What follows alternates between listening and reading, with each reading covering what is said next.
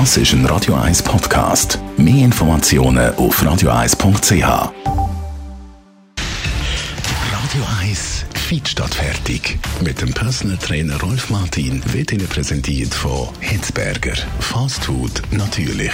Gesunde Pokeballs, Wraps, Salat, Smoothies und vieles mehr vom Sternenkoch Eddie Hitzberger in Zürich und Bern. Hitzberger.ch Sogenannte Fitness-Tracker am Handgelenk sind absolut in. Vielleicht gehören Sie auch zu denen. Rolf Martin, wer braucht denn überhaupt so einen?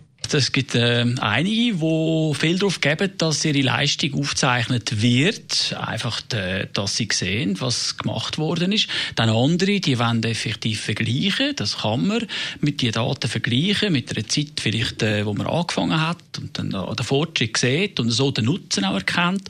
Andere wiederum, die wollen äh, sich selber unter Kontrolle haben, dass zum Beispiel die Pulsfrequenz nicht zu hoch ist, dass sie da in einem Niveau trainieren, das dann auch gesund ist. Also die absolute körperliche Überwachung quasi. Auf was muss ich denn schauen, wenn ich so einen kaufe? Ja, das ist natürlich primär das Bedürfnis. Was hast du für ein Bedürfnis? Was wettest du eigentlich äh, für einen Nutzen haben? Und dann musst du es äh, effektiv dann abklären. Es gibt mittlerweile, da kannst du über äh, das Internet kannst du Testberichte abrufen, wo dann so 12 bis 15 derige Trackers verglichen werden miteinander. Dann gibt es Testsieger und du kannst dort mal schauen, ob das dann deine Bedürfnisse würde entsprechen. Gibt es also äh, Trackers, gibt ab 50 Franken bis 300, alles möglich. Da ist sehr individuell und da muss jeder schauen, welcher Tracker auf ihn persönlich äh, wirklich dann abgestimmt ist. Was hast denn du für eine Empfehlung?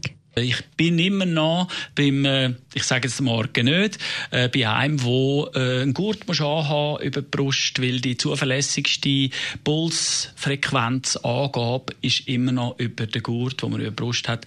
Die anderen am Handgelenk, die sind noch zu ungenau, weil in der Bewegung wird dort die Pulsfrequenz nicht genau gemessen.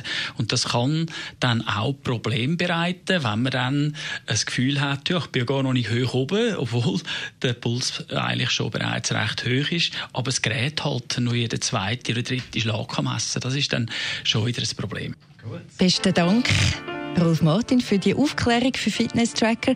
Wer es braucht, sich. Das ist ein Radio 1 Podcast. Mehr Informationen auf radio1.ch.